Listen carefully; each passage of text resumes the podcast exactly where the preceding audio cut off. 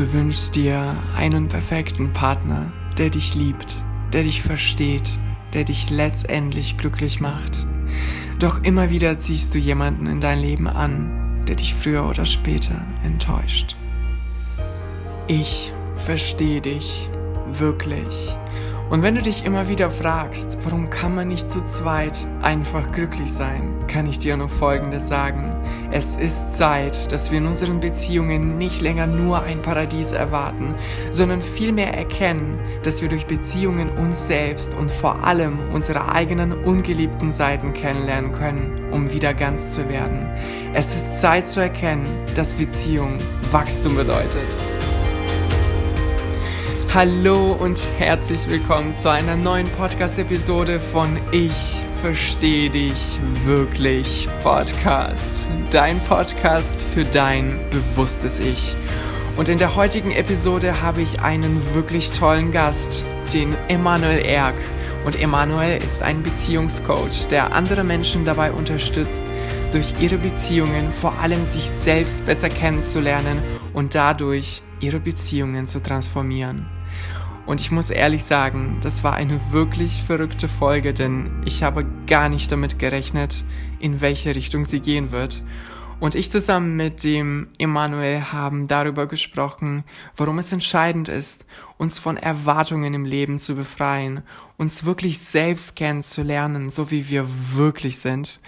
Und Emanuel hat außerdem erzählt, wie er seine eigenen Charakterfixierungen erkannt hat, die sein Leben negativ beeinflusst haben.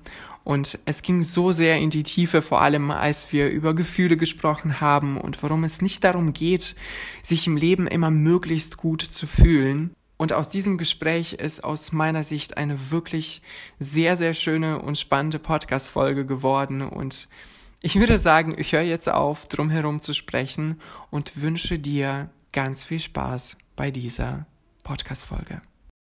Hallo, lieber Emanuel, ich freue mich wirklich, wirklich sehr, dass du heute da bist. Hallo, lieber Sergej. Für mich ist es auch eine Riesenehre, in deinem Podcast dabei sein zu dürfen. Und ja, ich bin sehr gespannt, welche Fragen wir heute besprechen werden und äh, um was es heute geht. Ja, ähm, das Erste, was ich dir sagen möchte, ähm, du bist auf jeden Fall aus meiner Sicht jemand, der ähm, liebt, was er tut. Und das merkt man auch jedes Mal, wenn man, äh, wenn man sich seine, äh, deine Videos anschaut. Das merkt man wirklich in deinen Augen. Und ich glaube, ähm, die Frage, die wirklich einige Menschen, einige, einige Zuhörer interessieren würde, wie hast du diese, sagen wir mal, Herzensmission für dich entdeckt? Also ich sage erstmal vielen lieben Dank, aber ich glaube, wir machen gleich mal Butter bei die Fische und ich sage dir, klar, ich liebe, was ich mache, aber es gibt genauso Tage, wo ich nicht überglücklich bin und denke, ich folge meiner Herzensmission und strahle. Ich finde gerade Herzensmission ist so ein Riesenwort. Also das, was ich mache, mache ich wirklich, wirklich gerne. Es bringt mir Spaß und es hat einfach, so wie alles, auch seine Schattenseiten. Und wie ich letzten Endes dazu gekommen bin, ist eigentlich ziemlich simpel. Ich habe einfach immer mehr und mehr darauf gehört, was mir Spaß bringt. Also was einfach eigentlich mein Traum ist, was mich glücklich macht, was mich erfüllt, was mir Freude macht.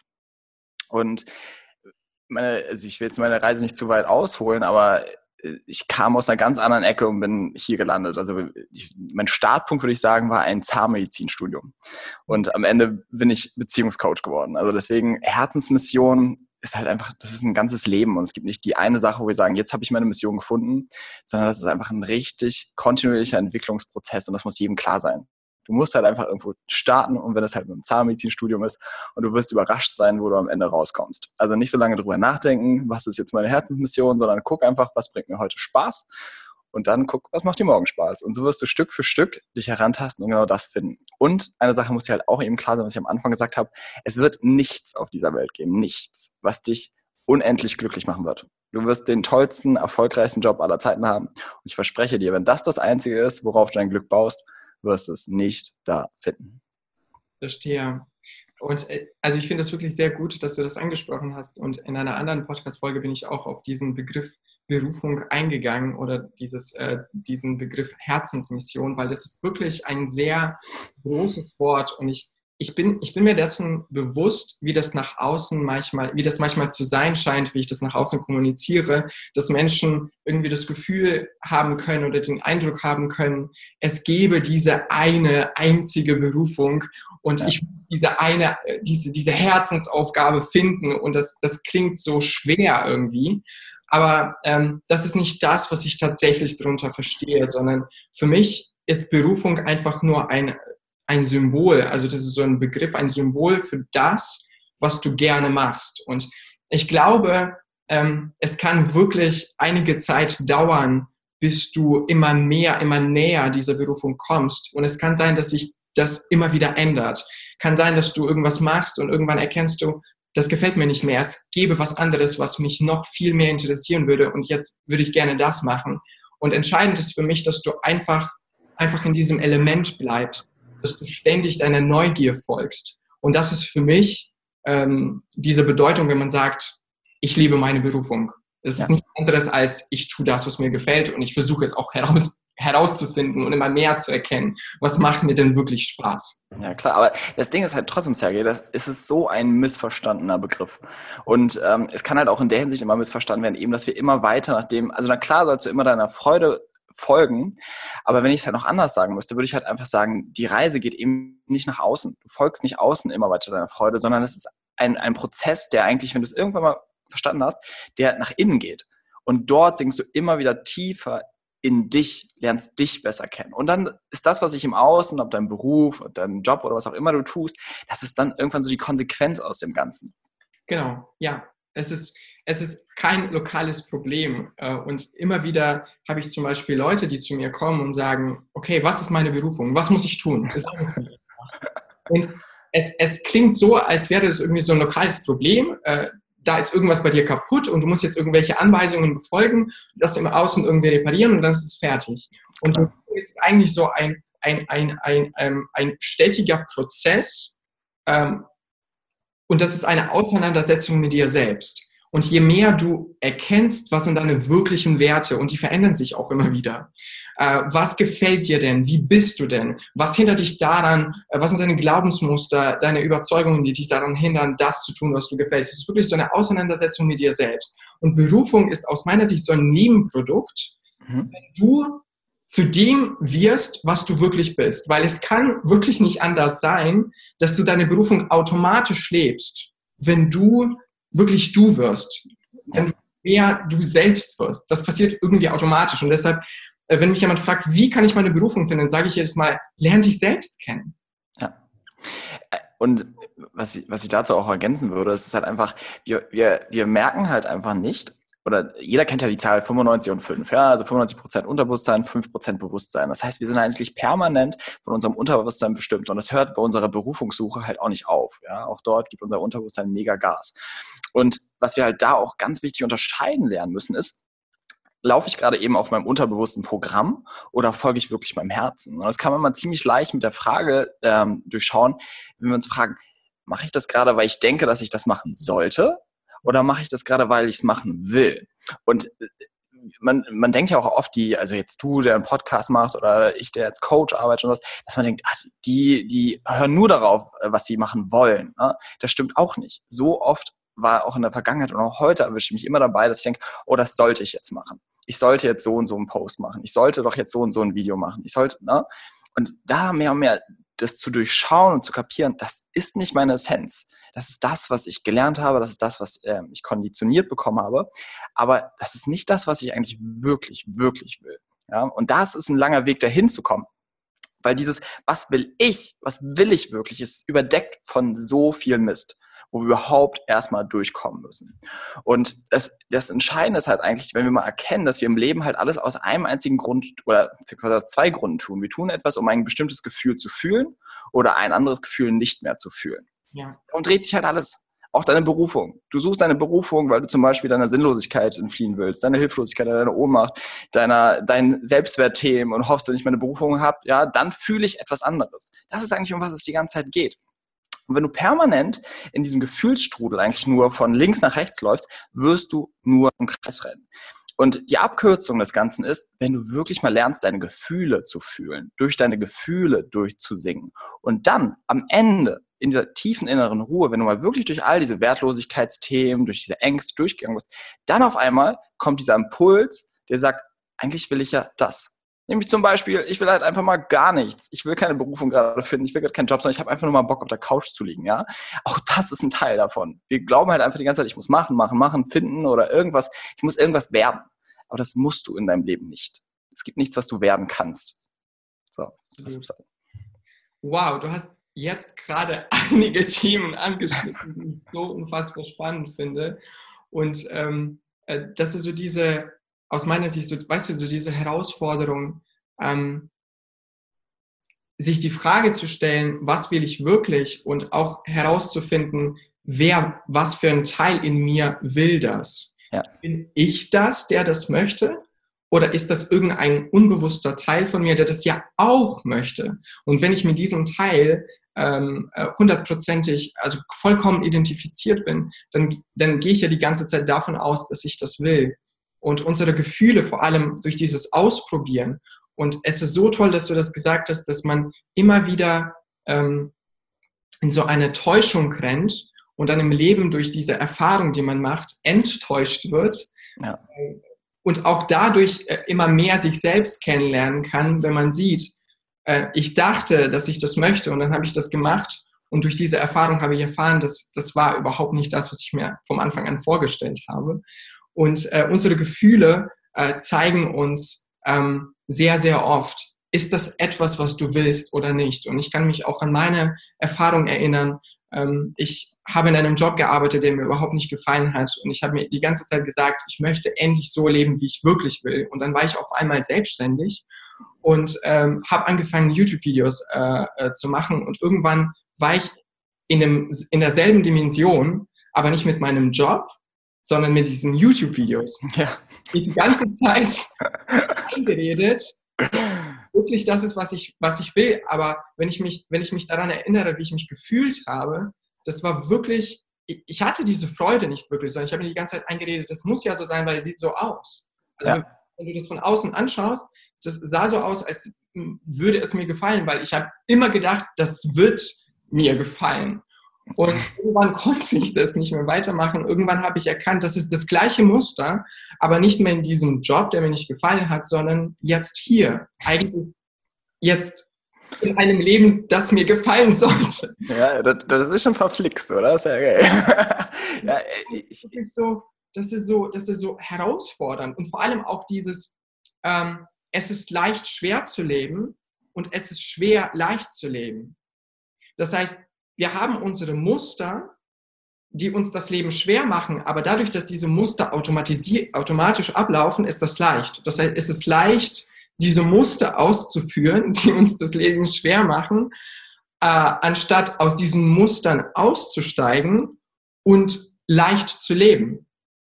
Ja, und das andere ist halt einfach, du wirst in einem normal, also Erstmal vielleicht, um mal kurz so einen Exkurs zu machen, um diese ganzen Muster zu verstehen. Also was ich da extrem jedem an, an die Hand geben kann und empfehlen kann, beschäftige dich mit dem Enneagramm. Das Enneagramm in meinen Augen eines der besten äh, Modelle, um deinen eigenen Charakter wirklich in der Tiefe kennenzulernen. Das Enneagramm beschreibt halt neun verschiedene Charakterfixierungen, die dir von Geburt an gegeben werden.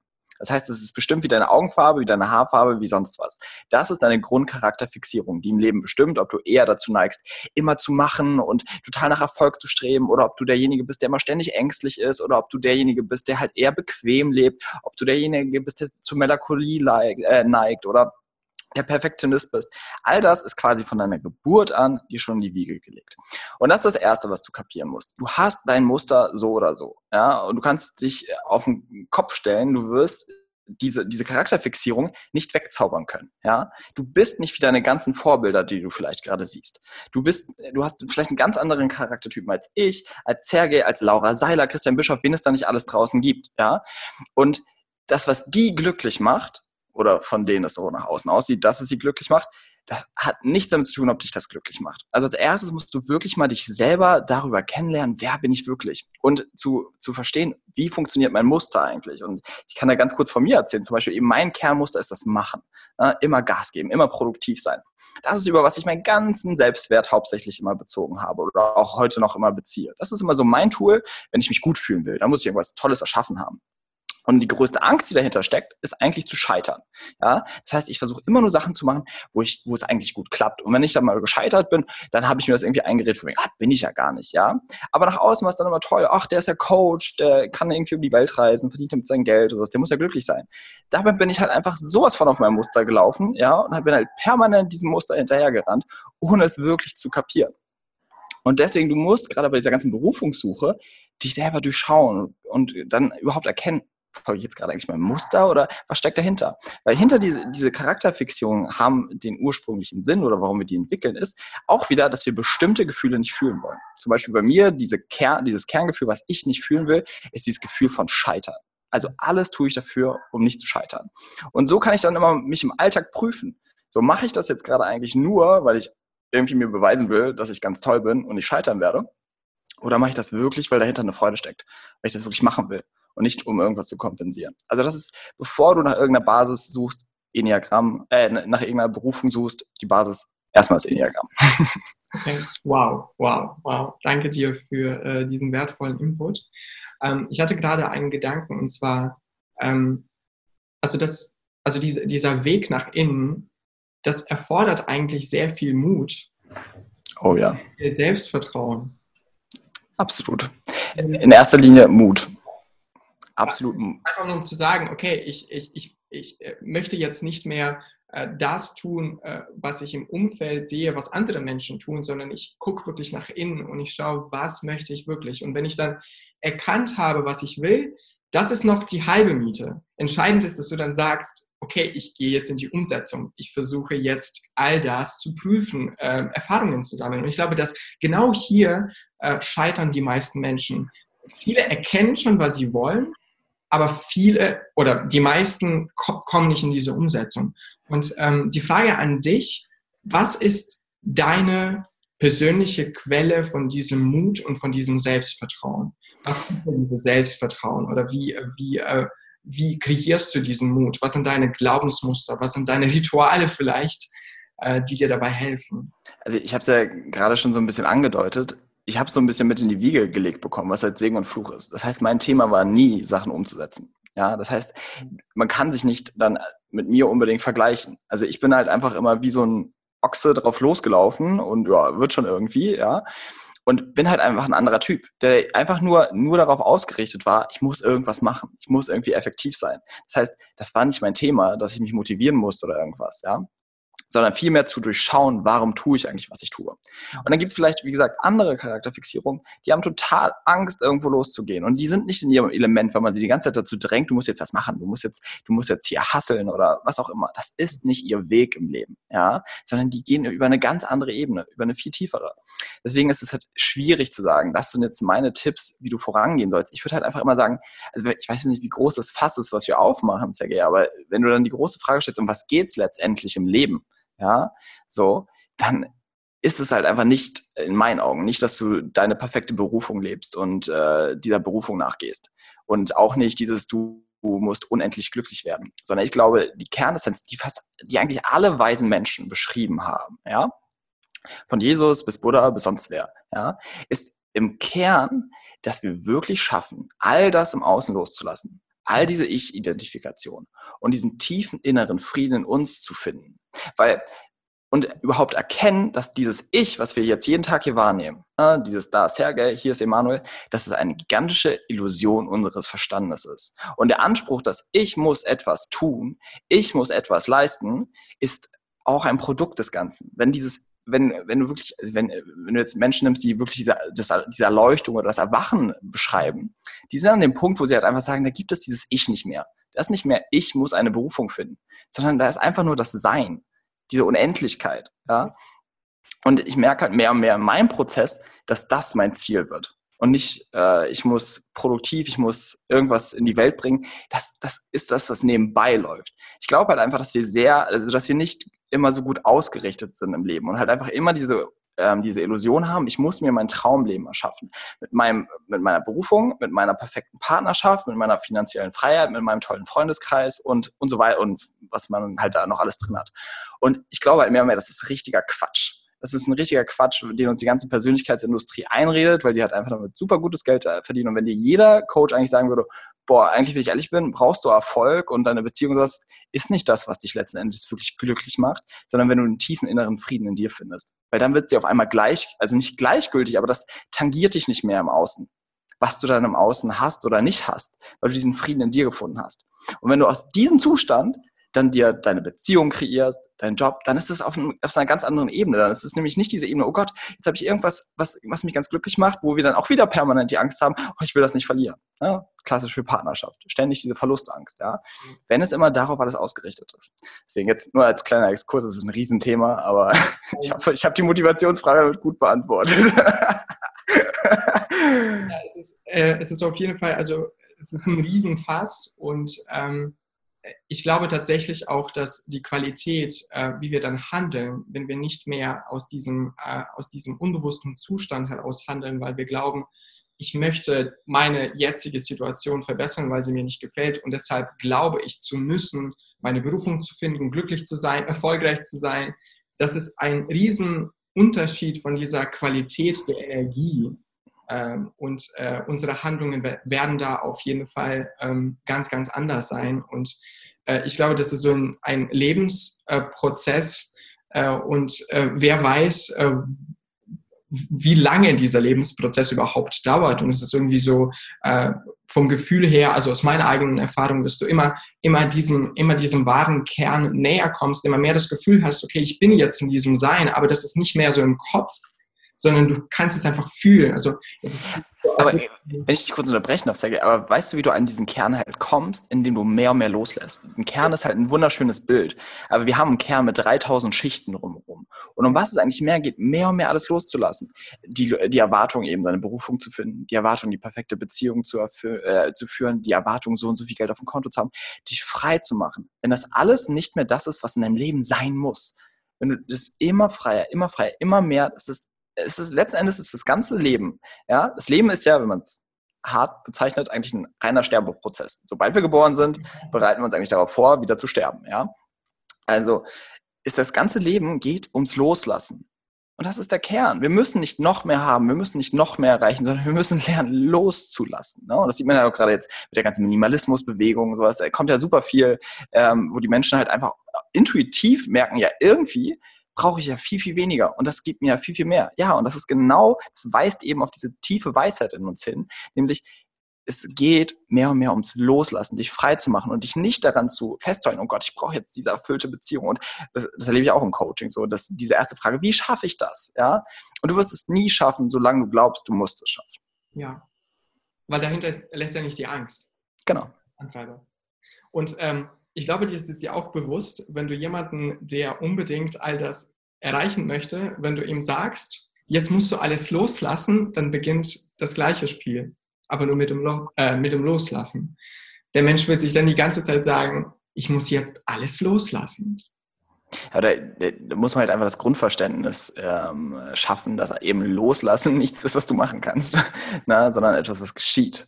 Ne? Etwas, was, ähm, wofür du dich öffnen musst. Ja?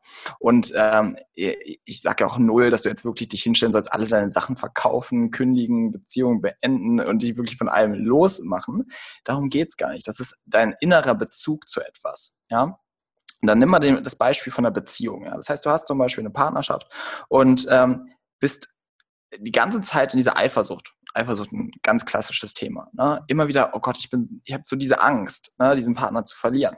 Und was wir dann aber machen, ist, wir fühlen nicht die Angst. Ne? Das, wenn wir die Gefühle fühlen würden, das würde zum Loslassen führen. Ja? Stattdessen handeln wir, um wieder die Gefühle nicht zu fühlen. Eifersucht, ganz klassisch. Wir fangen an, unseren Partner zu kontrollieren. Wir machen irgendein Riesendrama. Ne? Äh, es kommt ständig zum Streit. Wir ne, verursachen diesen ganzen Stress und sowas. Ja? Anstatt mal wirklich zu fühlen, oh krass, ich habe mega Angst gerade ich habe äh, hab Angst, ausgetauscht zu werden. Ich habe Angst, meinen Partner zu verlieren. Durch diese Ängste loszugehen, äh, durchzugehen, ohne etwas zu machen. Das ist halt, das ist halt das, das, das Schwere daran. Weil wir immer den Impuls haben, irgendetwas zu tun. Ne? Irgendwas zu tun, damit es aufhört. Ja?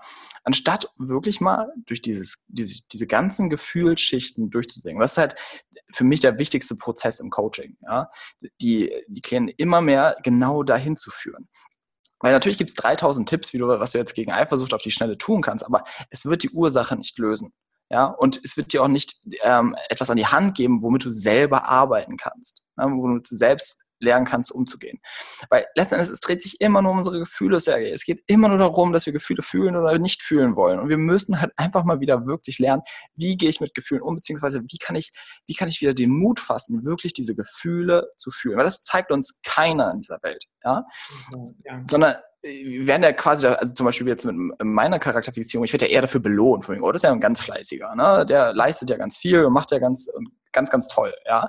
Das heißt, wir leben noch mal in einer Gesellschaft, wo das halt einfach viel anerkannter ist. Jemand, der halt einfach super Gas gibt und höher, schneller, weiter, ist viel anerkannter als vielleicht der Dude, der einfach nur rumsitzt und sagt, ja, ich sitze hier und fühle. Ja, und ja sagen, ey, was ist mit dir denn falsch? Oder was machst du? Verschwendest ja dein ganzes Leben. Obwohl der wahrscheinlich viel mehr für sein Leben tut, der einfach nur da sitzt, einfach nur seine Gefühle wahrnimmt und durch seine Gefühle singt, ja, als der Typ, der, weiß nicht, Milliarden auf dem Konto hat. Ja? Aber, aber das wird jetzt hier noch den Rahmen sprengen. Es gibt da extra Methoden und Tools, sowas, wie du genau ähm, dort tiefer kommen kannst. Ja, ja und das ist, ähm, das ist ja auch diese, diese, diese, diese Überzeugung, dass positive Gefühle sind gut oder angenehme Gefühle sind gut und äh, negative Gefühle sind schlecht.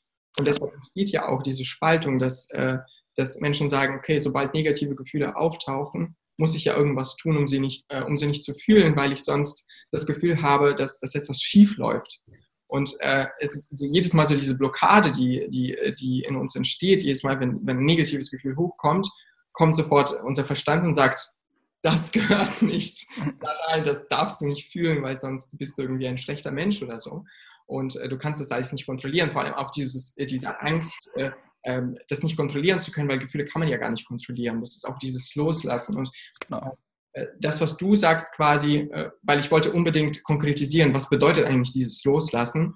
Und jetzt haben wir ja auch die Antwort. Loslassen bedeutet eigentlich, dass du fühlst dass ja. du immer mehr ähm, in diesen ähm, Fühlprozess hineingehst. Aber hineingehst bedeutet ja nicht, dass du es kontrollierst, weil das, das, das ist eher genau das Gegenteil. Genau. Äh, und Gefühle haben eine unfassbare, äh, unfassbar schöne Eigenschaft. Sie, äh, wenn, wenn man mit diesen Gefühlen nichts macht, dann ähm, können sie nicht wirklich lange anhalten, sondern die erreichen irgendwann einen Höhepunkt. Und wenn man weiterhin einfach nur in diesem Seinszustand ist, äh, dann, dann erreichen sie den Höhepunkt und dann, und dann klingen sie wieder ab und dann diese Schicht, von denen du gesprochen hast, die ist dann weg und man kann viel, viel klarer sehen. Und das ist genau, glaube ich, das, was du meinst. Genau, aber an der Stelle muss man auch wieder vorsichtig sein. Wenn ich anfange, Gefühle zu fühlen, damit ich sie dann, damit sie dann weggehen, ja, dann bin ich wieder machen. Dann mache ich das auch wieder nur um zu. Das ist die deutsche Sprache. Genau. Es geht halt einfach viel mehr, dass wir uns halt wirklich mal trauen zu öffnen für unsere Gefühle. Und das hast du am Anfang richtig schön gesagt, dass wir diese Unterscheidung zwischen positiven und negativen Gefühlen haben. Ne? Und auch da ist ja die ganze Persönlichkeitsentwicklungsindustrie voll mit äh, Positive Thinking und äh, mit den ganzen Affirmationen, Dankbarkeitsrituale und bla bla bla bla, was es da nicht alles gibt. Ja, das heißt, wir, sind ja so gepolt von wegen, ich muss ja immer genau in dieses Gefühl und äh, ich muss in diesem State bleiben und sowas, ja. Aber vergessen dabei, dass das halt einfach fake ist, solange du nicht deine negativen negativen Gefühle wirklich durchgegangen bist. Und das kennst du vielleicht auch. Du hast einen beschissenen Tag und denkst dir, ja, ich habe ja irgendwann mal gehört, ich soll mir jetzt aufschreiben, für was ich dankbar bin, setz dich dann hin, schreibst dir dann zehn Sachen auf, es gibt dir für fünf Minuten besser und zack, im nächsten Moment ist wieder alles da. Ja? Weil das ist halt quasi, du hast so einen Müllhaufen und auf dem baust du dann ein schönes Häuschen. Ja? So. Und das ist halt einfach Quatsch. Wir müssen halt einfach genau erstmal durch diese Gefühle durch. Und, und eine Sache müssen wir halt auch unbedingt im Leben verstehen. Es geht nicht darum, so viele glückliche Gefühle glückliche Momente oder wie auch immer wir es nennen, wie möglich zu haben.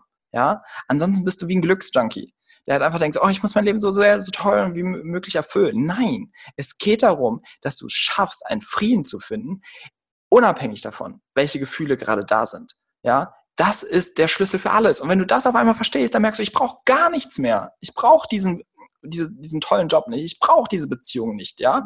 ja weil es, es, ist wirklich, es ist, du sprichst genau das, was, was, was, äh, also es ist, es ist unfassbar schön, erstmal Leute zu äh, kennenzulernen, Leute zu treffen, die das genauso sehen. Und äh, ich freue mich wirklich, dass du das gesagt hast, weil es geht wirklich im Leben nicht darum, glücklich zu sein. Und vor allem, ich habe für mich zum Beispiel dieses, äh, diese Definition von Glück, ich habe sie äh, für mich äh, anders gemacht. Für mich geht es nicht darum, glücklich zu sein im Sinne von mich ständig gut zu fühlen. Weil das ist ja, das ist, ähm, ich, ich kann mich gut fühlen und gleichzeitig angespannt sein.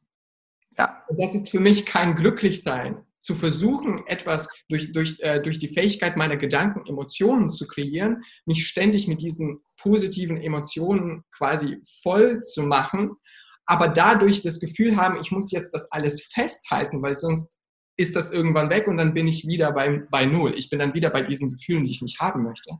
Sondern die, die, die, das Glück wirklich ist aus meiner Sicht unabhängig davon, was ich fühle, ich, ich, ich äh, kann es akzeptieren. Ich kann es annehmen. Das ich kann es fühlen. Das ist der Stichpunkt. Egal was das, ich kann es fühlen. Und das hattest du auch davor mal beschrieben, dieses, dass wir eigentlich ja in uns, warum wir Gefühle eigentlich nicht fühlen können, weil wir eine gigantische Angst vor der Angst haben. In mhm. uns ist, in, in fast allen Menschen ist es so wie verankert, dass wir glauben, dass wenn wir mal ein Gefühl wirklich fühlen würden, das wird uns umbringen. Und das kennst du vielleicht, wenn du so richtig krassen Liebeskummer hast. Ne? Dieser Schmerz, der dich halt einfach vollkommen innerlich zerreißt. Ja? Und du wirklich das Gefühl hast, du stirbst innerlich. Ja? Da würdest du natürlich dir einen Vogel zeigen, wenn dir jemand sagt, ja jetzt und jetzt mal stillhalten und richtig schön fühlen das Ganze. Ne? Sondern dass du, ey, ich bin doch nicht behindert. Ne? Also dann lenken wir uns ab, versuchen uns irgendwie die Situation zu analysieren, irgendwie Linderung zu schaffen. Ja? Weil in uns eine unbewusste Angst verankert ist, ich werde sterben, wenn ich dieses Gefühl voll und ganz ausfühle. Und das ist halt Quatsch. Du kannst nicht davon sterben, sondern ganz im Gegenteil. Wir sterben eher davon, dass wir so viele Gefühle unterdrücken. Das löst nachher Burnout aus, Herzinfarkt und so weiter. Ja, Krankheiten, also wir wollen jetzt nicht wieder noch eine andere Schiene aufmachen, ja. Aber unterdrückte Gefühle machen uns nachher krank und bringen uns um. Und nicht, wenn wir halt wirklich mal uns trauen, in diese Gefühle reinzugehen. Ja. Okay, ja. Ähm, noch eine Frage vielleicht in Bezug auf negative Gefühle, damit, äh, weil ich bin mir sicher, es gibt schon, oder einige Leute stellen sich schon diese Frage, äh, warum sind dann negative Gefühle gut? Beziehungsweise, wie sind sie entstanden? Boah, das, das ist. Warum sie entstanden sind. Also das ist, das ist ein, ein Riesenfass, was du aufmachst. Ne? Also äh, das ist eine große philosophische Frage, die du auch stellst. Ja? Ich hatte gerade ähm, vor kurzem, ein, eine, war ich auf einem sehr, sehr interessanten Vortrag, ähm, wo es ein spiritueller Lehrer war, der genau dieses darauf so ein bisschen eingegangen ist und hat halt einfach beschrieben, dass also wenn jetzt, ich weiß jetzt nicht, wie gläubig manche sind oder wie viele Leute da mit Spiritualität zu tun haben, aber es gibt ja quasi in der Bibel die Geschichte von dem, die Geschichte von dem Sündenfall von Adam und Eva. Das heißt, Adam und Eva waren eigentlich in ihrem, also wir Menschen quasi, waren in unserem Urzustand absolut im Frieden. Ja? Und dann kam, dass sie vom Baum der Erkenntnis gegessen haben. Ja? Ah, eine Frage, ich muss dich unbedingt unterbrechen. Ja. Waren da positive Gefühle dabei? Wie bitte? Waren da positive Gefühle dabei? Als sie bei Adam und Eva oder bei was meinst du jetzt genau? Inwiefern waren Gefühle? Sind das positive Gefühle? Also meint man damit positive Zustände? Nein, das ist ein Gleichmut. Es ist ein Gleichmut gegenüber den Gefühlen. Ja, das, also den, diesen Zustand haben wir alle schon mal erlebt. Das ist so, wenn du halt einfach in so einer in so einem tiefen inneren Frieden bist. Und das kann in verschiedensten Situationen schlagartig passieren. Also ganz viele erleben das ja gerade, wenn sie mal durch richtig krassen Schmerz durch sind. Und dann auf einmal kommt danach dieses, das ist so eine Ruhe. Mhm. Eine Ruhe, die nichts will, die nichts anders haben will. Ja? Aber letzten Endes musste Adam und Eva fragen, wie sie da damals gefühlt haben. Das sind natürlich alles nur Theorien und irgendwelche philosophischen Herleitungen. Also es geht letzten Endes darum, sie haben von dem Apfel gegessen, Baum der Erkenntnis. Und das hat ihnen dann überhaupt die, diesen Verstand gegeben. Und dann kam überhaupt diese Ich-Identifikation. Sie haben erkannt, oh, wir sind getrennt, wir sind zwei Personen. Und, und das hat dann überhaupt alle diese ganzen Gefühle entstehen lassen. Dann kam überhaupt diese Angst und das Ganze. Und dass das eigentlich mittlerweile halt ein großer Segen für uns ist. Denn wir müssen, um quasi wieder zurück in diesen Urzustand zu kommen, durch diese Angst durch. Ja? Und was, was das Besondere ist im, im Vergleich zum Urzustand ist, dass wir jetzt das Gegenteil kennen. Das heißt, wenn wir in den tiefen inneren Frieden kommen, ist das nicht der einzige Zustand, den wir je erlebt haben, so wie es bei Adam und Eva am Anfang der Fall war, sondern wir kennen das Gegenteil. Und das schafft ein, eine Möglichkeit, noch tiefer in diese tiefe innere Ruhe und diesen Frieden ähm, zu kommen. Also eigentlich sind äh, negative Gefühle sind ähm, die Gefühle, die äh, uns zwingen, Fragen zu stellen äh, über unser Leben und äh, herauszufinden, wie wir eigentlich äh, das in unserem Leben bekommen, was wir eigentlich tief in unserem Herzen uns wirklich, wirklich wünschen. Ja, sie sind unser größter Antreiber. Also wir Menschen sind mehr darauf bedacht, negative Gefühle nicht zu fühlen, als positive Gefühle zu erwecken. Ja. also das ist unser Hauptantreiber. absolut. Ja, ähm, wow. äh, wir haben so viele Themen, über so viele Themen besprochen, die, äh, die, mit denen ich überhaupt nicht gerechnet habe in diesem Gespräch. Und das ist so spannend jedes Mal, wenn solche Dinge entstehen. Und ähm, was ich dich fragen wollte, warum Beziehungen? Warum ist dieses Thema zu deinem, äh, quasi zu deinem Lieblingsthema mhm. Die sehr charmante Überleitung, die was ja, ja, klar, wir müssen aber ein bisschen über Beziehungen und Partnerschaften reden. Ich bin jetzt gerade diesem Thema so aufgegangen, weil das halt eigentlich echt das ist, was mich die letzten Monate so immens beschäftigt, ja, in meinem persönlichen Prozess. Und einmal nur ganz kurz noch zur Ergänzung eben, was ich meinte, auch ich stehe am Anfang des Ganzen und bin überhaupt gerade auf diesem Weg, das Ganze loszulassen. Ich war so erfolgsorientiert, so ich muss besser werden, ich muss ein besserer Coach werden, ich muss mehr Menschen helfen, ich muss besser dienen, ja, dass ich wie in so einem Hamsterrad war, ja. Und dadurch, dass ich jetzt überhaupt auf diesen, auf so einen neuen Weg gekommen bin, ne, ist es das, was mich halt einfach gerade am meisten inspiriert und mir so vieles klar macht. Ja, deswegen wird jetzt hier gerade so ausgeufert.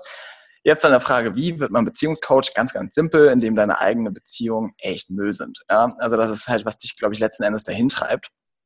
Ähm, es war halt eigentlich, äh, ich habe das immer für so normal genommen. Also bei mir war eigentlich immer dieses Muster, ich habe immer irgendwelche, also ich hatte nie Probleme, jemanden kennenzulernen, aber es hat mich nie glücklich gemacht. Es war immer so, na, irgendwo, irgendwo gibt es jemanden besseren. Ja?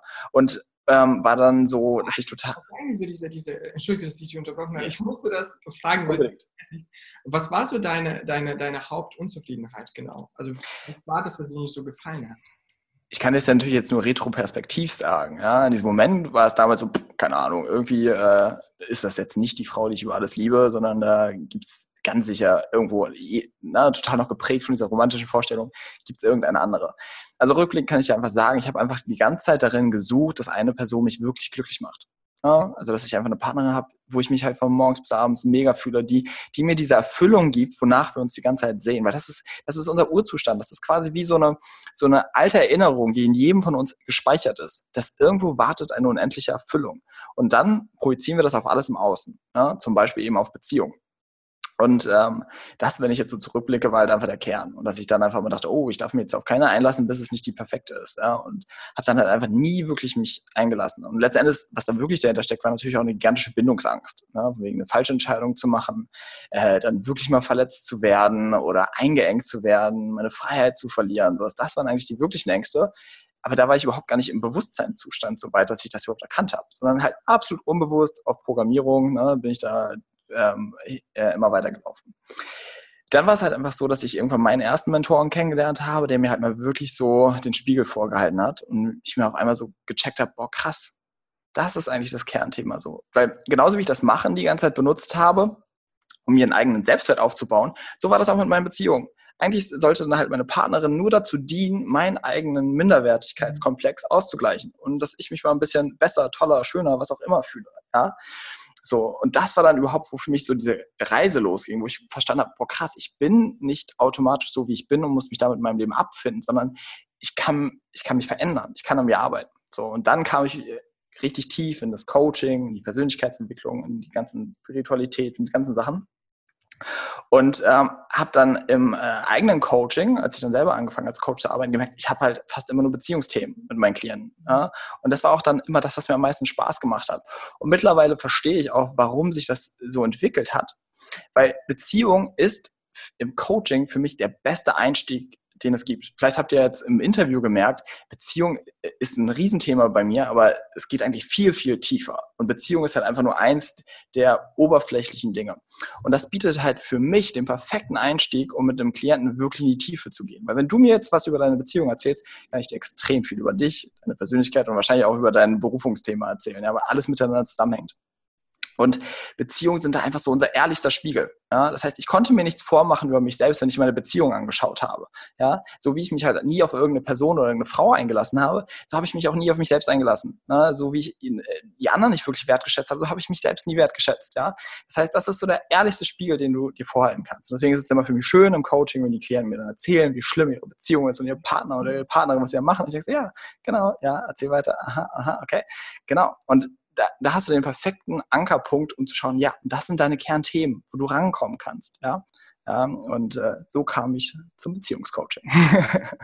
Äh, du hast fast schon meine äh, nächste Frage beantwortet, nämlich ich wollte dich fragen, ähm, warum wir Menschen überhaupt uns auf irgendwelche Beziehungen einlassen. Und da waren so drei Ansätze. So der erste gewöhnliche Ansatz ist einfach so, ich bin einsam, ich fühle mich einsam, ich möchte mich nicht einsam fühlen, also möchte ich mit jemandem zusammen sein. Äh, der zweite Ansatzpunkt, äh, dass Beziehung in erster Linie Wachstum ist, weil dein Partner ist quasi ähm, äh, der Spiegel, der dir ständig vorgehalten wird und dass alle diese Schattenaspekte, die du in dir trägst, die werden dann immer wieder gespiegelt, dass du immer wieder damit in Berührung kommen kannst und an dir ähm, ähm, mit dir auseinandersetzen kannst. Und äh, der dritte Ansatz ist, dass äh, ich brauche niemanden, ich bin äh, glücklich, aber wenn ich die Möglichkeit habe, mit jemandem mein Glück zu teilen, dann werde ich noch glücklicher. Das ist quasi schon so eine fortgeschrittene, ähm, äh, ein fortgeschrittener Ansatz. Und ähm, du hast mir jetzt gesagt, ähm, wo du äh, in diesem Ganzen stehst. Das Beziehung ist quasi für dich schon ähm, in erster Linie Wachstum. Also du bist nicht mit jemandem zusammen, weil du geliebt werden möchtest, weil du die Liebe von diesem Partner bekommen möchtest, weil du de deine, deine Bedürfnisse, die du in dir spürst, ähm, äh, erfüllen möchtest, sondern du möchtest ähm, wachsen. Nee, ist ja so klar. Also ich bin ja schon erleuchtet. Ähm, das heißt, ich da, ich bin absolut selbstlos in einer Beziehung. Nein, so ein Quatsch, Serge. Also äh, das, wenn ich jetzt mal wieder richtig unromantisch und klar sein sollte, es ist, wir, wir führen auch, also die, den Satz habe ich jetzt, glaube ich, x-mal gesagt, aber auch Beziehungen führen wir, um Gefühle zu fühlen und andere nicht zu führen. Also äh, fühlen. Das ist halt, wenn wir mal wirklich, wir verarschen uns halt einfach von morgens bis abends selbst ja, und erzählen uns, was wir für selbstlose, tolle Menschen eigentlich sind und wir wollen ja alles nur zum Wachsen oder wir wollen unsere Berufung, um allen zu dienen und sowas. So, wir müssen halt einfach mal aufhören, uns zu verarschen, ja, weil das ist halt einfach, es ist nicht schlimm, ja, es ist nicht schlimm, dass wir nicht perfekt sind, es ist nicht schlimm, dass wir Themen haben, es ist nicht schlimm, dass wir einfach äh, oft hilflose, kleine Wesen sind, die sich danach sehen, einfach nur lieb gehabt zu werden, angenommen zu werden, gesehen zu werden, wertgeschätzt zu werden. Das ist doch erstmal okay, ja, wir müssen uns ja nicht die ganze Zeit irgendeinen Quatsch erzählen. Das heißt, wenn, wenn, wenn ich die breite Masse anschaue und mich inklusive, ist unser Hauptmotivator genau das. Wir führen absolut egoistisch und egozentrisch Beziehungen. Und wenn vielleicht jetzt gerade jemand zuschaut, der sagt, nee, nee, nee, der redet über die anderen, nicht über mich. Also wenn ich in einer Beziehung bin, dann geht es mir nur darum, dass mein Partner glücklich ist. Dann geht es mir nur darum, dass ich mich um den kümmere. Ich würde den nie verlassen und sowas. Ich würde alles machen, nur damit er glücklich ist. Auch dahinter steckt ein Egoismus. Denn wenn ich anfange, wirklich alles meinem Partner recht zu machen, das ist nicht natürlich. Weil wenn ich jemand anderem etwas immer recht mache, werde ich kurz über kurz oder lang gegen mich handeln. Ja? Dann mache ich dem auch immer nur alles recht, weil ich auch letzten Endes darum mich danach sehne, dass er sagt, danke. Danke, dass du dich um mich kümmerst. Danke. Ne? Also auch da steckt einfach nur die Motivation, ich will lieb gehabt werden. Nur auch wieder auf eine andere Art und Weise. Ja? Das heißt, wir müssen radikal ehrlich zu uns sein und auch gerade bei Beziehungen uns auch genau das eingestehen. Und wenn wir das uns eingestanden haben, so ah, krass, eigentlich steckt dahinter echt ein purer Egoismus und ich will eigentlich nur gewisse Gefühle fühlen und die anderen nicht fühlen, das ist überhaupt die Basis für eine Veränderung wenn ich mir x-mal erzähle, ich mache das alles nur, weil ich wachsen will, ja, dann wirst du dich auch in anderen äh, Bereichen die ganze Zeit selber veräppeln und halt ewig dich selbst an der Nase herumführen. Ja, ja auf jeden Fall. Und ähm, ich muss jetzt an diese zwei ähm, Extrempunkte denken. Also es gibt auf jeden Fall Menschen, die ähm, überhaupt nichts gemeinsam haben, äh, bei denen zum Beispiel in einer Beziehung nichts mehr funktioniert und sie sind trotzdem zusammen und sie gehen nicht auseinander. Und es gibt genau das Gegenteil davon. Es gibt Menschen, äh, die überhaupt gar kein, ähm, gar keine Frustrations, gar keine Frustrationstoleranz haben. Äh, das äh, hängt auch mit FOMO zusammen, weil ja. man das Gefühl hat, ja, also wenn irgendwas hier nicht funktioniert in einer Beziehung, dann werde ich, werde ich einen besseren Partner finden. Und sobald irgendwas schief geht, ähm, gehen sie sofort auseinander. Ja. Und es gibt das und es gibt auch das Gegenteil. Und ich habe irgendwie das Gefühl, dass die meisten Leute sind entweder links oder rechts. Entweder die gehen nicht auseinander, wenn, wenn sie auseinandergehen müssen, oder die gehen äh, auseinander, auch wenn man, wenn man ein bisschen mehr ähm, äh, zusammenbleiben könnte. Äh, und die Frage an dich, auch wenn es jetzt natürlich, also all diese Fragen, das ist, das ist wirklich, ähm, da kann man nicht wirklich eine, eine, eine plausible Antwort geben, die jetzt allen Menschen helfen kann. Und deshalb ist die Frage schon sehr mechanisch und wahrscheinlich die Antwort wird ein bisschen mechanisch oder technisch sein. Aber trotzdem würde ich dir sehr gerne diese Frage stellen. Ähm, woran kann ich ungefähr merken, wann könnte man vielleicht noch ein bisschen länger machen? Und vor allem, vor allem, wann wann, wann gibt es überhaupt keine Aussichten mehr, keine guten Aussichten mehr? Wann, wann könnte ich sagen, okay, ab hier geht es nicht mehr weiter? Ja, also du kannst mir keine leichtere Frage stellen als ähm, diese, also das ist der Klassiker, das kriege ich so oft im Coaching, halt genau diese Frage, soll ich mich trennen oder soll ich bleiben? Ja, das ist halt einfach mit so, kannst du mich gleich fragen, was ist der Sinn des Lebens? Ähm, das ist halt einfach es ist, es ist eine Riesenfrage. Und ähm, um einfach mal ganz klar zu sagen, wann ist eine Trennung absolut notwendig, das ist ziemlich simpel. Das ist, sobald es zu emotionaler, körperlicher Gewalt kommt oder ähm, es zu irgendeinem Drogenmissbrauch kommt. Ja, das heißt Alkoholismus, all diese Dinge. Ja, das ist sowas von Tschüssikowski. Ja. Abgesehen so. davon? Abgesehen davon, also wenn du nicht verprügelt wirst in einer Beziehung, ja, dein Partner nicht trinkt, ja, und du auch nicht emotional verprügelt wirst, dann gibt es da einfach kein Limit, sondern ähm, es ist irgendwann, wir, wir trennen uns halt auch dort wieder und das ist das Feine, was wir unterscheiden müssen. Trenne ich mich gerade auch wieder, weil ich eigentlich nur ein gewisses Gefühl nicht fühlen will oder mich nach einem anderen Gefühl wieder sehne. Ist eigentlich das, was, ähm, was da wieder dahinter steckt. Und ähm, das ist halt meistens unser Antrieb wir trennen uns eigentlich immer nur aus diesen Gründen. Ja, es funktioniert nicht. Und auch dieses, ah, du machst mich ja eigentlich nicht mehr glücklich oder dies nicht oder jenes nicht. Ähm, und deswegen trennen wir uns. Ja? Das heißt, auch da wieder sei radikal ehrlich zu dir und frag dich, warum will ich gerade diese Trennung? Halte ich einfach wieder irgendein Gefühl nicht aus? Nämlich zum Beispiel das, und das kann ja auch ganz praktisch sein, einfach, dass dein Partner viel zu wenig Zeit sich für dich nimmt. Ja, so, und du dich einfach nicht gesehen gefühlt hast, nicht geliebt gefühlt hast und du dieses nicht aushältst, diese, diese, diese, ähm, diese Abwehr oder diese ähm, Abwertung ja, durch das Verhalten deines Partners. Ja? So dass du da, da erstmal schaust, okay, was ist da der Ursprung? Und dann äh, musst du halt eine Sache bei Beziehung verstehen. Beziehung, da geht es nicht darum, glücklich zu werden. Es geht nicht darum, biegen und brechen zusammenzubleiben sondern sie bringen dich weiter in deinem Entwicklungsprozess, ja. Und du wirst immer einen passenden Partner zu deinen Themen bekommen. Das heißt, wenn du einen Partner hast, der dich die ganze Zeit wie, also in deinen Augen vielleicht echt nicht so toll behandelt, wie du es eigentlich glaubst, verdienst zu haben, dann ist es eigentlich das beste Geschenk, was der liebe Gott dir machen kann, weil dich das in deine Wertlosigkeitsgefühle bringt, die sowieso schon da waren. Auch schon vor deinem Partner, ja, die durch deine Kindheit entstanden sind und na, das wär, würde jetzt zu weit führen, ne, was überall seine Ursprünge hat. Das heißt, es bringt dich in, in Kontakt wieder mit diesen Gefühlen, die wir einfach vielleicht ein Leben lang verdrängt haben. Und jetzt können wir sagen, nee, nee, nee, dich will ich nicht, du machst mich nur unglücklich und ich will, und dann ist eigentlich wieder der Subtitel das Ganze, ich will diese Gefühle gar nicht fühlen und such mir den nächsten. Und dann wiederholt sich ja das ganze Spielchen, weil es steckt in Beziehung eine unendliche Weisheit. Es ist unfassbar.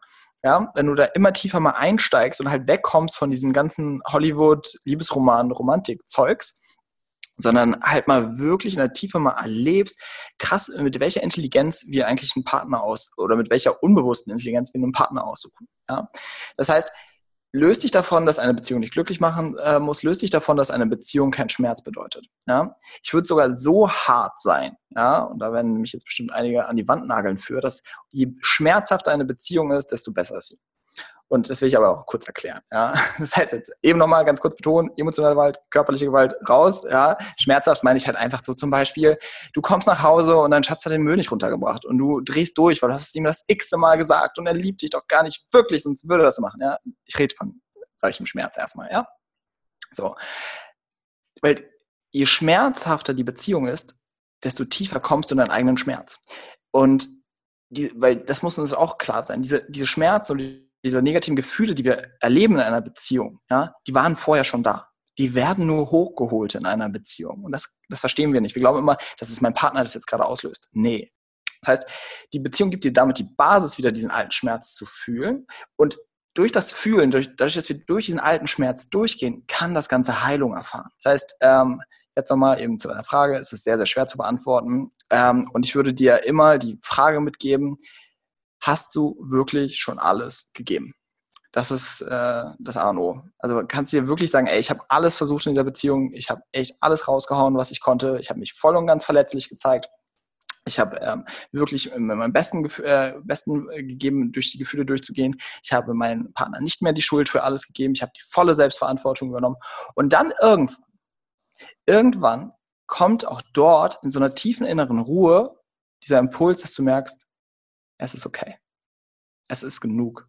Ja, das ist kein Drama. Das ist kein, oh Gott, ich hasse diesen Menschen und er hat mir weh und den will ich nicht. Nein, das ist so eine ganz, ganz tiefe innere Gewissheit, wo du merkst, es ist okay. Der Weg geht jetzt gerade woanders lang.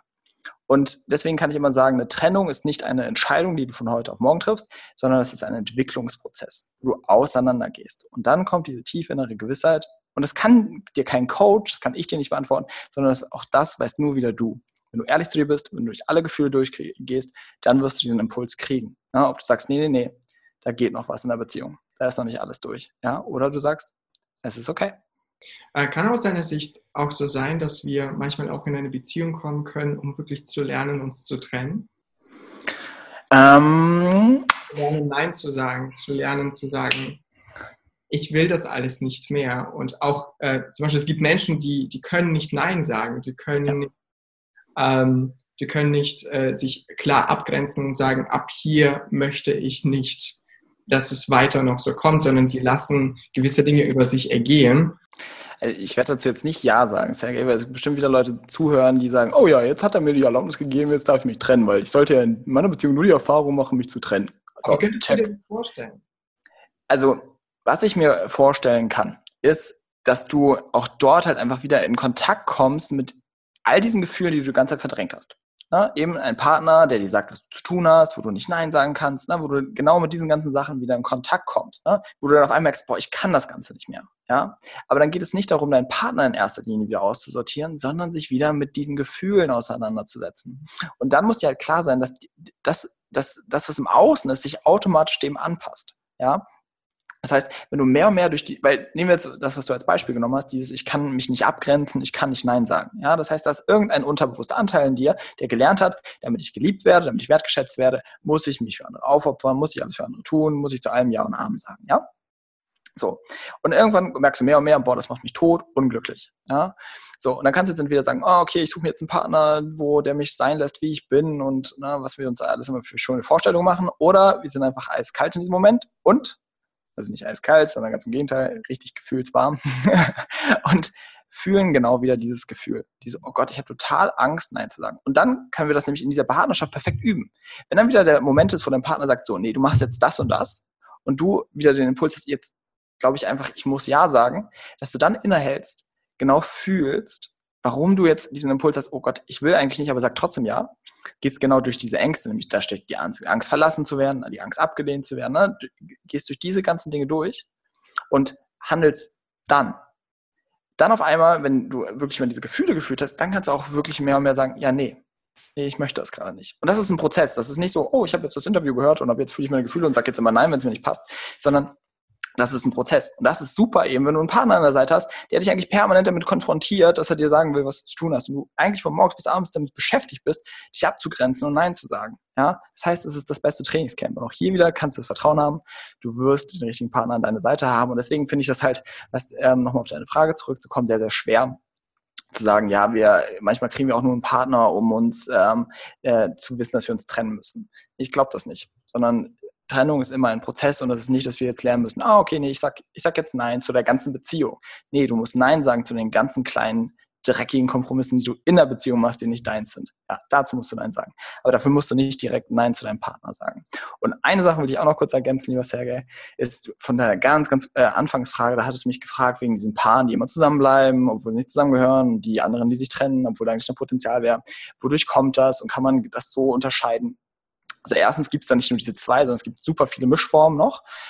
Ähm, und das andere ist halt auch dort von ganz vom Anfang des Interviews, was ich vom Enneagramm erzählt habe. Ja, das heißt, du hast eine unterschiedliche Charakterfixierung. Das heißt, es gibt Menschen, die haben vom Ursprung her mehr die Tendenz zu klammern und es gibt Menschen, die haben vom Ursprung her mehr die Tendenz, sich total abzugrenzen und in die Einsamkeit zu gehen. Ja, so und dadurch kommt das zustande, dass du vielleicht eine Freundin hast, die halt einfach sich immer an die falschen Typen die ganze Zeit klammert und du vielleicht diejenige bist, die einfach sagt so, ey, an mich kommt gar kein Typ ran. Ja, so das heißt nicht so, oh, die eine ist voll bedürftig und die andere ist ganz toll, ne, sondern sondern ihr habt unterschiedliche Dinge mit ins Leben bekommen, eine unterschiedliche Charakterfixierung.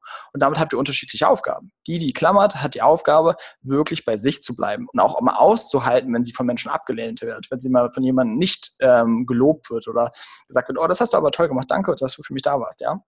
Und die andere Person muss dieses Risiko eingehen, ich lasse mich mal auf jemanden ein und guck, was dann passiert. Und guck, ob das, äh, und gehe damit um, gehe mit den Konflikten um und setze mich mit der Person auseinander und flüchte nicht wieder in meine Einsamkeit. Ja, also das ist äh, die Basis für Beziehung ist, dass du dir deiner selbst bewusst wirst, dass du verdammt nochmal verstehst, was sind meine Muster, was ist meine Fixierung. Und deswegen ist es auch das mit der erste Online-Kurs, den ich jetzt produzieren werde, irgendwann mal im Sommer, wenn ich dazu mal die Zeit finde, dass du wirklich in der Tiefe deine Beziehungsmuster erkennst. Weil das ist das Fundament. Ansonsten wirst du ewig im Kreis laufen, weil du einfach nicht weißt, ist das jetzt eigentlich gerade das Thema meines Partners? Ist das eigentlich gerade mein Thema? Äh, du kannst es überhaupt gar nicht unterscheiden. Das heißt, das Fundament der Beziehung ist das Bewusstsein über deine eigene Persönlichkeit, über deine eigenen Themen, deine eigenen Verletzungen. Absolut. Das ist auch natürlich klar, das ist auch der Grund, weshalb äh, wir oft immer die gleichen Partner anziehen in unser Leben. Absolut. Situationen äh, erleben und auch nicht verstehen, warum passiert das schon wieder. Ja. Äh, ja, weil wir da nicht in diese dunkle Ecke reingeschaut haben und nicht erkannt haben, was da für uns alles versteckt ist. Und genau das ist auch der Grund, weshalb das immer wieder passiert. Ich hätte auf jeden Fall noch zehn Fragen, die ich dir gerne stellen würde, aber ich stelle dir nur eine, und zwar die letzte. Äh, also wenn, wenn, man sich überlegt, was wir alles bis jetzt schon besprochen haben, wird das auch eine sehr, sehr oberflächliche Frage sein, aber ich würde dir trotzdem gerne stellen, damit man einfach nur so ähm, Dinge ein bisschen komprimierter sagt, dem Zuhörer, vor allem wenn die Podcast-Folge zu Ende ist. Und zwar, was sind deine drei wichtigsten mh, hm, Regeln vielleicht, wenn, wenn du sowas äh, sagen kannst, äh, für eine Beziehung, äh, worauf man unbedingt sofort schauen könnte und beachten müsste? Also die erste Regel, mit der wiederhole ich mich, was ich eben gesagt habe. Also beschäftige dich mit dir selbst. Ne? Erkenne dein eigenes Muster, erkenne deine eigene Persönlichkeitsstruktur, erkenne deine eigenen Themen. Das ist ähm, Regel Nummer eins. Okay. Ähm, Regel Nummer zwei von. Wie bitte? Da könnte man schon fast ein Buch darüber schreiben oder mehrere Bücher. Ja, also ich schreibe auch gerade dazu ein Buch. Also das auch noch. Das wird so der Kernteil auch von äh, dem Buch, an dem ich jetzt gerade schreibe. Okay. Ähm, das, ähm, die zweite Regel, die ich dir, oder den zweiten Tipp, den ich dir mitgeben würde, ist, du musst dich entscheiden. Ja. Mhm. Also entscheide dich voll für die Partnerschaft oder lass es voll bleiben. Ja? Nicht ewig immer in dieser Schwebe bleiben. Und das dritte ist, äh, werde ich mich auch wieder nur wiederholen, fühlen, fühlen, fühlen, fühlen, fühlen. Ja, nutze die Beziehung, um tiefer in deine eigenen Gefühle zu kommen, in deine eigenen Ängste, in deine eigenen Themen. Ja, sehe die Beziehung, gerade wenn sie schwer ist, genau als Schlüssel dafür. Ja, so, dass das dir den Zugang gibt in deine tiefsten Unterwelten und auch in deine tiefsten Schattenseiten. Und vielleicht, wenn ich dir einen vierten Tipp geben soll, schrecke nicht davor zurück, die Hilfe zu holen. Also es ist halt einfach, gerade in Beziehungen, hol dir verdammt nochmal Unterstützung. So, es ist halt einfach ein sehr komplexes Thema und, und selbst zu durchschauen ist so, so schwer. Ja, deswegen, du sparst dir sehr, sehr viel Hilfe, wenn du dir einfach Unterstützung holst. Ja, also davon nicht zurückschrecken. Und ja, das sind die, glaube ich, die wichtigsten Regeln, die ich jetzt oder Tipps, die ich mitgeben würde. Auf jeden Fall, wow. Äh, ich habe mit diesem Gespräch heute überhaupt nicht gerechnet. Äh, und ähm, vielen, vielen, vielen lieben Dank, dass du dabei warst und danke dir für deine Gedanken, ähm, dass du ähm, das alles hier mit mir und mit allen Zuhörern geteilt hast. Es hat mir wirklich unfassbar Spaß gemacht, mit dir zu sprechen heute. Ich danke dir wirklich von Herzen. Ja, ich danke dir, lieber Sergej. Und ich musste auch dir halt einfach wirklich nochmal Danke sagen, weil du den Raum für das Ganze geschaffen hast. Ja, für alles, was wir besprechen, äh, besprochen haben, alle Fragen, die du gestellt hast, hast du wirklich ganz, ganz klasse gemacht. Ja. Und äh, sei ganz besonders stolz auf dich, was du halt einfach, äh, ja, hast einen wundervollen Raum geschaffen. Dankeschön. Danke dir. das war es auch schon für heute und ich hoffe, dass dir diese Podcast-Episode gefallen hat, äh, dir neue und spannende Erkenntnisse gebracht hat. Und wenn das der Fall ist, würde ich mich unfassbar freuen, wenn du mir eine positive Bewertung hier auf iTunes geben kannst. Und außerdem freue ich mich sehr auf deine Gedanken unter dem entsprechenden Post, den ich für diese Podcast-Folge auf Instagram geschrieben habe danke dir nochmal von Herzen, dass du dir deine wertvolle Zeit nimmst, um hier zu sein. Und ich freue mich sehr, wenn du nächste Woche Donnerstag wieder dabei bist. Danke dir nochmal von Herzen und vergiss nicht, ich verstehe dich wirklich. Alles Liebe, dein Sergei.